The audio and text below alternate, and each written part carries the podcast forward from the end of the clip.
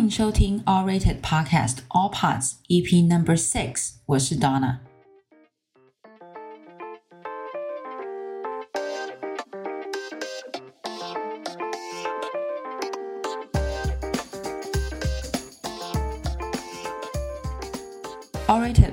一次整合五大影剧资料库评分，每周每月计算推荐好评片单，希望帮助大家快速找到 Netflix 和 Disney Plus 上的好电影、好影集，让大家少花一点时间搜寻，多花一点时间追剧哦。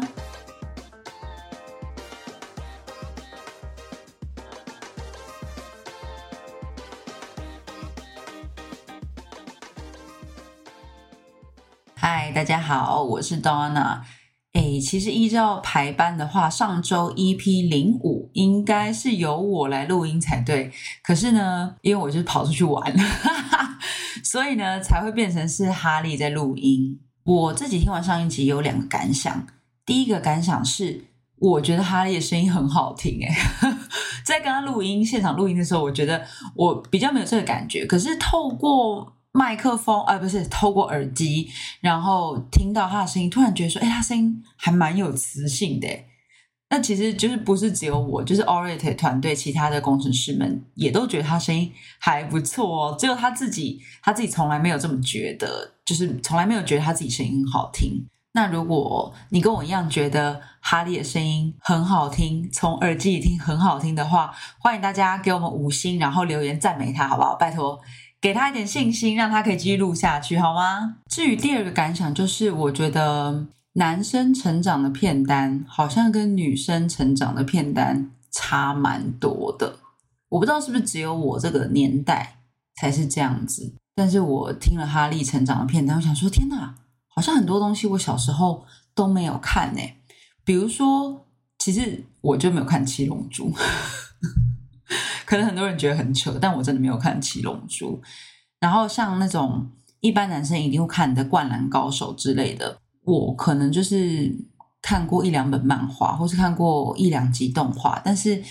呃，到底整个故事发生了什么事情，我其实不知道。我只知道主角叫什么名字，里面有什么重要角色。但是我对《灌篮高手》的认识就是仅止于此。不过话虽如此，其实。我小时候也没有怎么看《美少女战士》，就《美少女战士》应该是我那个年代女生一定会看的一个漫画跟动画，但是就我好像也是看的哩哩啦啦、断断续续的。我的童年是在芝麻街跟迪士尼动画、迪士尼卡通中长大的。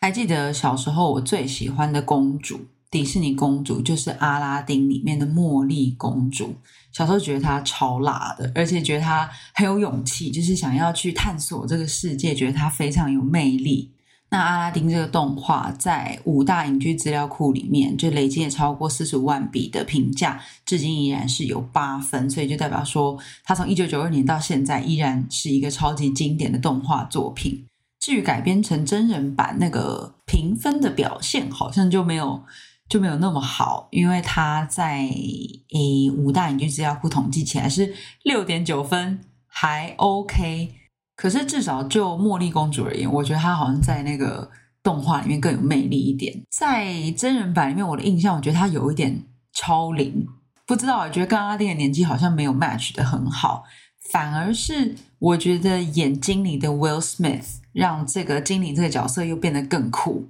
而且因为 Will Smith 他其实本身就很会 rap，很会唱歌，所以他的音乐表现在阿拉丁真人版里面，就是会让这整部电影变得更有魅力。那最近 Disney 因为这几年他们一直在做很多经典动画真人版的电影翻拍，就是不晓得大家有没有看这些作品呢？我自己就是看了一部分，但有一些像是《美女野兽》好，还有《Cinderella》，我好像就没有看。那阿拉丁我看，然后《狮子王》我也有看。嗯，我觉得好像还是原版动画最经典啦。我蛮好奇有多少人和我一样，小时候其实是看 Disney 动画长大的，因为我觉得好像大部分的人小时候的回忆可能都是呃动画漫画。其实我自己也是有看啦，就日本动画漫画也是看蛮多的。但是对我来讲，呃，留下很多印象的应该还是 Disney 的动画。但是像比如说港片。周星驰系列，其实我小时候没有真的每部都看呢，可能就是过年的时候转到电影台会断断续续看一点。可是到底哪一个桥段是属于哪一部电影，其实我不知道。所以会不会是我哎从小看的东西特别非主流？是吗？会非主流吗？如果小时候跟我一样在 Disney 动画里长大的人，麻烦留言跟我说一声，好不好？我想要看看我有多少同伴。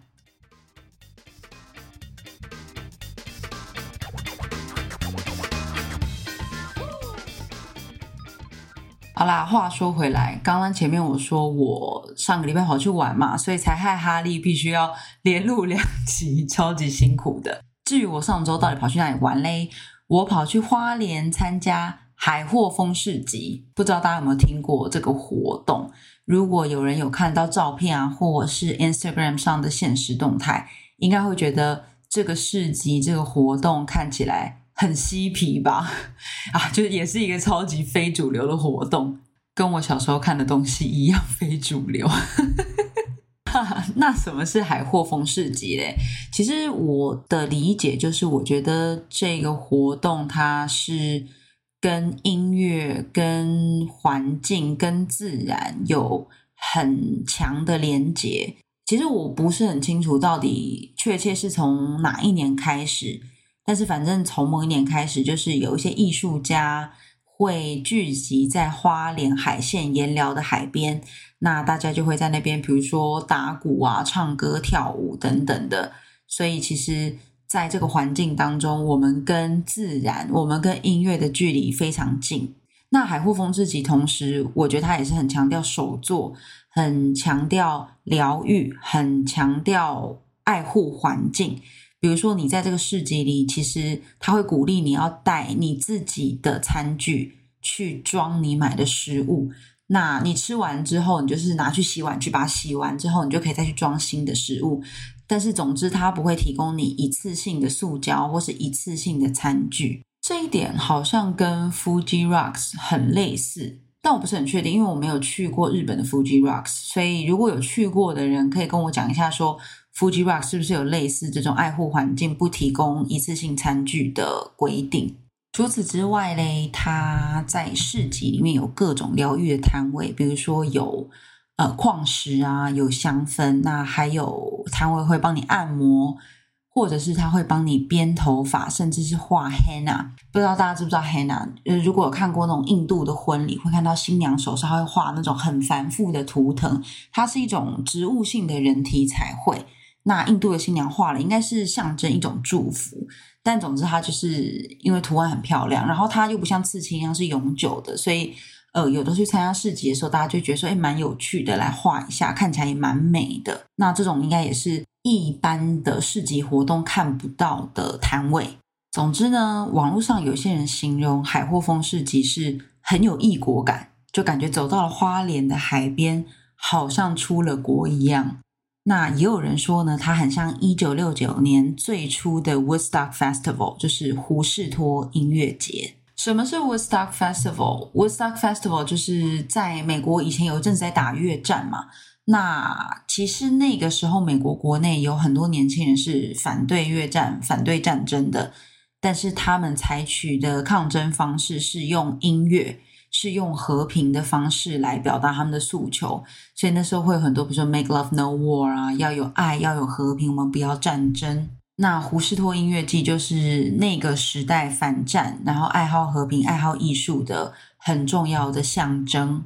最近 Netflix 上有一部关于 Woodstock Festival 的纪录片。不过，它记录的并不是一九六九年这个 festival 的起源，而是在一九九九年，到底这个原本是非常爱好和平的音乐节，怎么样变成一场大灾难？所以，如果有兴趣的人，大家也可以去 Netflix 上看一下哦。目前网站综合评分有七点五，不错啦，而且评价有累积超过七千笔，五大资料库统计有累积超过七千笔，所以这个评分应该还算是 OK。我自己也才刚开始看而已，我也还没有看完。回到海货，诶，海货丰市集其实这不是我第一次去，我第一次去的时候是二零一八年，纯粹就是一个观光客。那我第一次去的时候就被海货风市集的独特的氛围所吸引，就是我觉得它很像一个乌托邦。嗯，就是你走进那个活动会场，就会觉得说，哦，这整个氛围很不一样。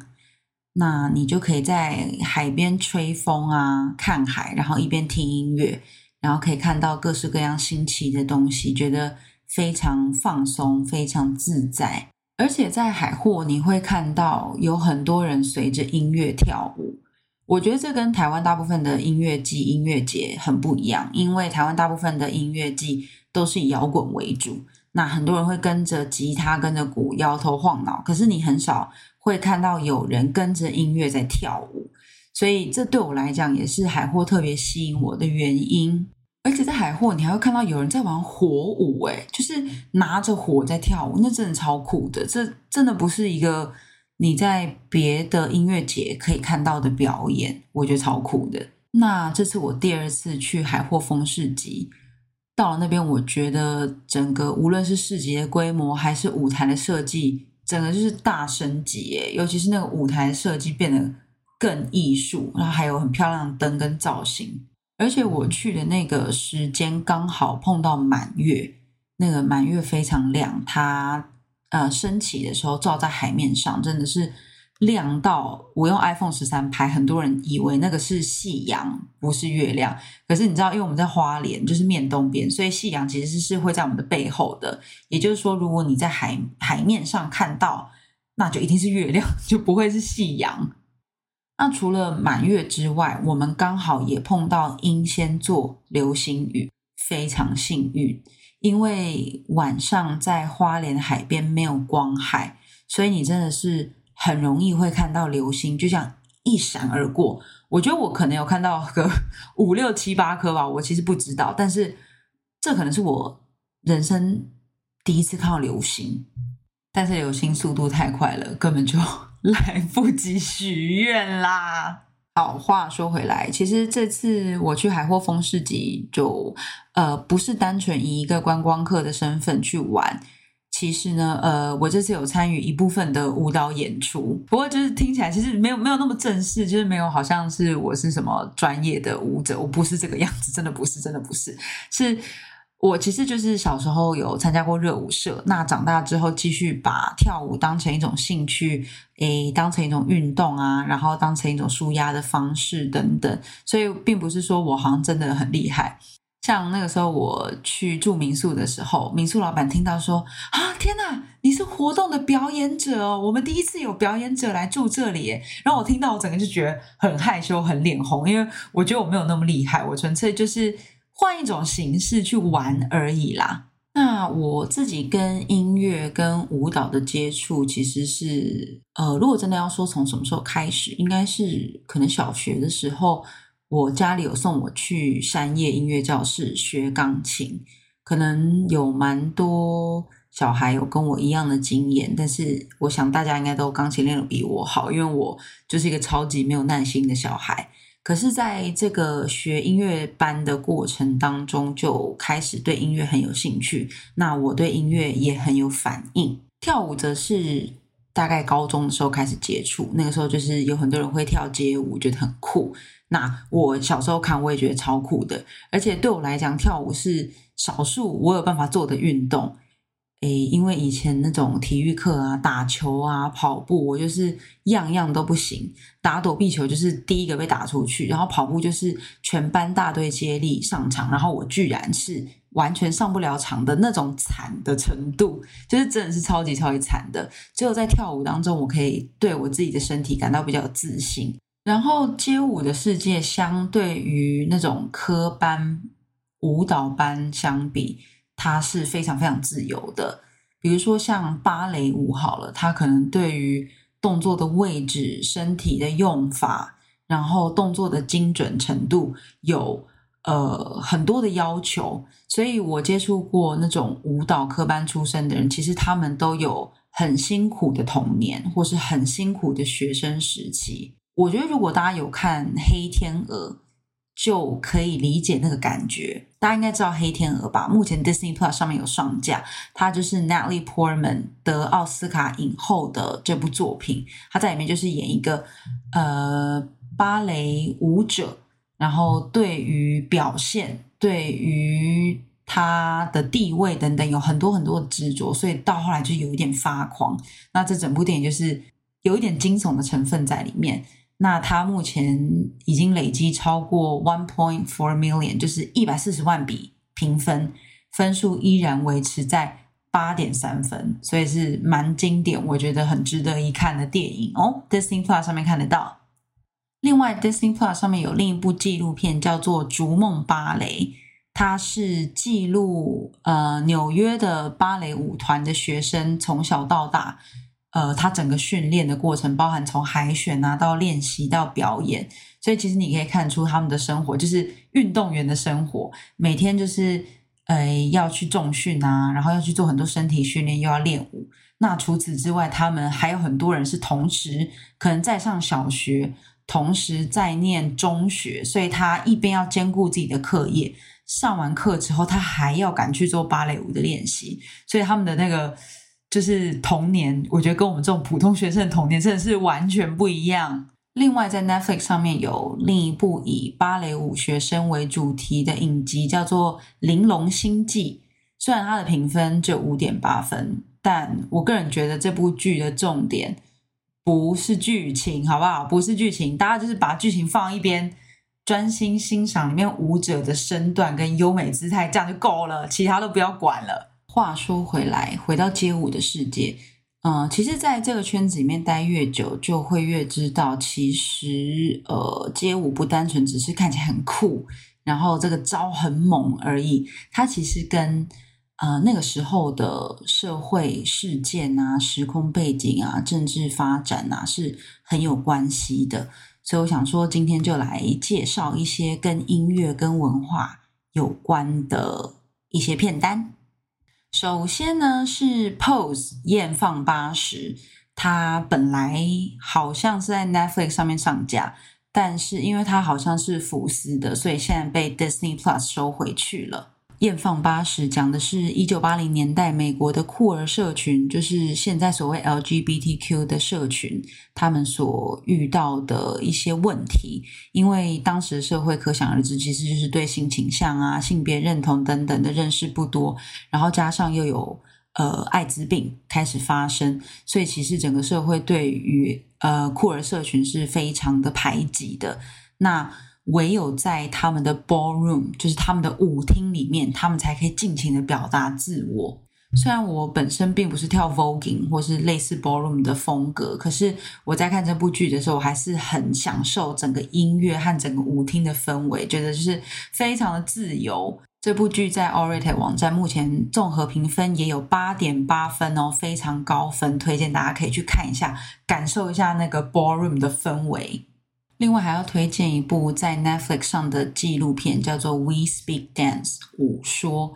那他其实是一位舞者，他好像同时也是联合国的大使。他走访世界很多城市，去学习当地的传统舞蹈，或是当地这个城市的流行文化。那可以从舞蹈的风格里面看出这个地方的个性。嗯，目前在网站上评分是七点五，可是其实只有一百零五个评分，所以算是一个超级冷门的片。如果对音乐啊、对舞蹈，甚至是如果你纯粹只是对旅游有兴趣的话，也可以去看一看哦。用另一个面向来看一座城市，我觉得也很酷。所以其实从上面这两部作品，我大概就可以看得出来，其实呃，虽然是流行文化，它好像不是那种呃学术殿堂里的，或者是。呃，戏剧院、歌剧厅里面的，但它其实也还是一种文化，它汇集了那个时代发生的事情，跟那个时候的人他们的感受跟情绪。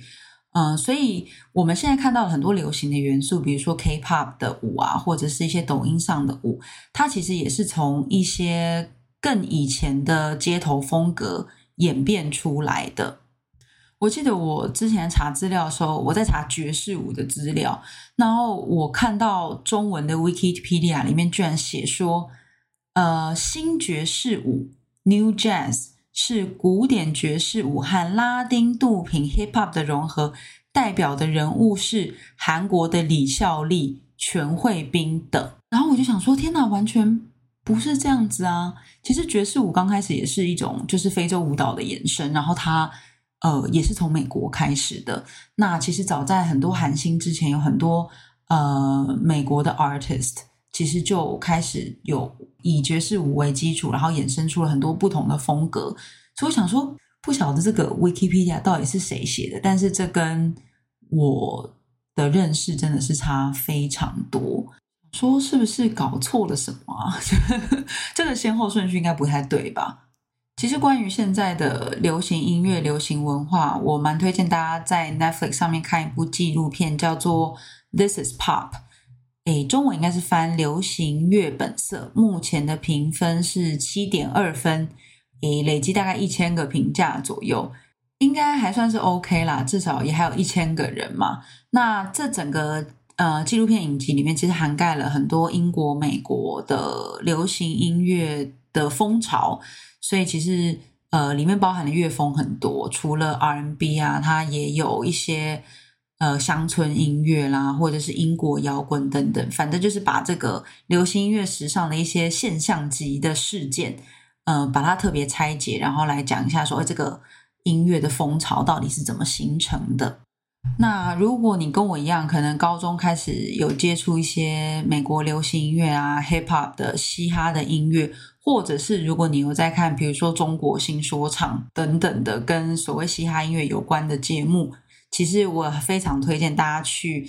呃 Netflix 上面看《嘻哈演化史》（Hip Hop Evolution），目前评分是八点四分，也还蛮高的哦。那反正这部影集呢，它就是记录嘻哈音乐的源头，就是看说这个呃音乐类型是怎么诞生的，那它如何从它的出生地纽约慢慢扩散到美国各个角落。那到后来，其实美国很多城市都有发展出自己的 Hip Hop 的音乐。那很多 hip hop 音乐里的一些经典人物，一些很有代表性的歌手或是饶舌歌手，在这个影集里面也都有亲自出来跟大家聊聊以前发生了什么事情。我记得之前台通有一集，好像就是有在讨论说，有些人不理解嘻哈音乐到底在听什么。那我记得那集好像是那个迪拉，他就有说，其实嘻哈的音乐它是先有一个 beat，就它先有一个节奏。所以其实，嗯、你在 Hip Hop Evolution 里面会看到更多的就是黑人的饶舌歌手，他们在唱一些歌词的时候，其实，呃，有的时候歌词本身不见得是重点，重点是他怎么样让他说话，或者是饶舌的方式更像是在玩那个声音，然后怎么样跟节奏做搭配，所以整个听起来就是有一种很爽，会让你想要动起来的感觉。那我就是推荐大家去看一下《Hip Hop Evolution》，里面有很多很好听的音乐，会让你很想要动起来。我自己为什么会对嘻哈音乐这么有感呢？其实是因为高中在接触街舞的时候，就是从嘻哈音乐啊、R&B 这种黑人音乐开始。那那个时候应该是嘻哈啊、R&B 这些黑人音乐开始。进入主流流行音乐的世界，所以在这个时间当中，很多明星开始窜起来。比如说 Beyonce，我还记得我第一次听到 Beyonce 应该是二零零三年的时候，那个时候她应该是刚单飞，然后专辑入围了格莱美奖，然后我在格莱美奖的那个合集当中第一次听到 Beyonce，我觉得说，哦，天哪，她实在是太棒了，是我女王。Netflix 上也有 Beyonce 演唱会的纪录片，那时候一出，我也是立刻就看完了。那场纪录片叫做《Homecoming》，碧昂斯作品。目前呃，网站评分也是有七点五分。它是记录了 Beyonce 在美国一个超大的音乐节叫 Coachella 上面的表演，所以。哎，没有机会去到 Coachella 现场，但是至少可以透过 Netflix 看到他演唱会的筹备、排练，一直到演出的过程，还是觉得非常的过瘾。那 Netflix 上其实也也还有很多其他歌手的纪录片，比如说我比较以前在听的，可能 Justin Timberlake 或者是 Jennifer Lopez。那到可能稍微比较近期一点的，比如说 Lady Gaga、Ariana Grande，然后还有 Taylor Swift 这些流行歌手，Netflix 都有帮他们去记录他们演唱会跟他们准备音乐的这个心路历程。那除了演唱会记录之外，Netflix 上面也还有一部纪录片是在讲 Britney Spears，就是小甜甜布兰妮。他最近可能大家有看到新闻，就是呃，法院终于判他可以重获自由。那其实这整件事就是说，呃，以前在我们小时候，Britney Spears 是一个就是超红的明星，然后他真的是超辣，然后唱歌也会让人家觉得有一种哦很上瘾，而且很会跳舞，所以他真的是真的是超红超红。可是到后来就是有一连串的负面新闻，大家觉得说哦，他好像发疯了，还怎么样的？但是其实他面对的状况是他。有点像是被他爸爸监控，然后他爸爸可以控制他的所有的生活，甚至他所有的钱，所以他就是一个没有办法自由行动的人。那后来可能就是有粉丝发生发现了这件事情，所以就开始想要介入，想要帮助 Britney Spears。那一直到最近，他才真的重获自由。就是我还记得那个纪录片里面还讲说，他如果想要帮自己的儿子买一本书，他都必须要。经过他爸爸的同意，因为他爸爸可以呃运用自由的运用他所有的财产，那反而其实这些钱是 Britney Spears 靠着唱歌啊表演赚来的，可是他却没有那个自由可以去花他自己的钱，所以这这整件事情跟整个纪录片我看的时候也是觉得很 shock，就是说天哪，为什么到现在居然呃法律上是容许这件事情发生？对，但是反正看的时候是觉得心情蛮沉重的啦。但是无论如何，就是看到他可以重获自由，很开心。希望他可以推出更多的作品。最后，除了流行音乐啊、嘻哈音乐之外，其实雷鬼音乐也是我非常喜欢的类型。那什么是雷鬼音乐嘞？大家如果有听过马斯卡的话。其实雷鬼音乐就是有点像那样子，它就是一种反拍，然后比较慢，听起来很 chill，很适合在海边听。这样子的节奏感，其实就是所谓的雷鬼音乐。那说到雷鬼音乐，一定要提到的就是 Bob Marley。可能很多人会在一些海报啊，或者是 T 恤上面看过他的样子，他就是扎着一头很大的辫子。那他有很多歌，我觉得应该很多人都听过，比如说什么啊、Don't worry about a thing。Cause every little thing's gonna be alright，就是你知道听起来就是很 chill，然后完全你听了也不会觉得说哦会让你很紧张，它就是一种让你很放松的音乐类型。那其实雷鬼音乐是来自牙买加，那这个小岛也不是什么太富裕的地方，所以说有时候你在听雷鬼音乐的时候，虽然它听起来就是慢慢的 chill chill 的，可是它其实有时候讲的不见得是什么很快乐，或者是。很放松的事情，他其实是用另一种方式在抒发他们对社会的不满。Netflix 上面有一部纪录片叫做《暗杀雷鬼之父》，其实讲的就是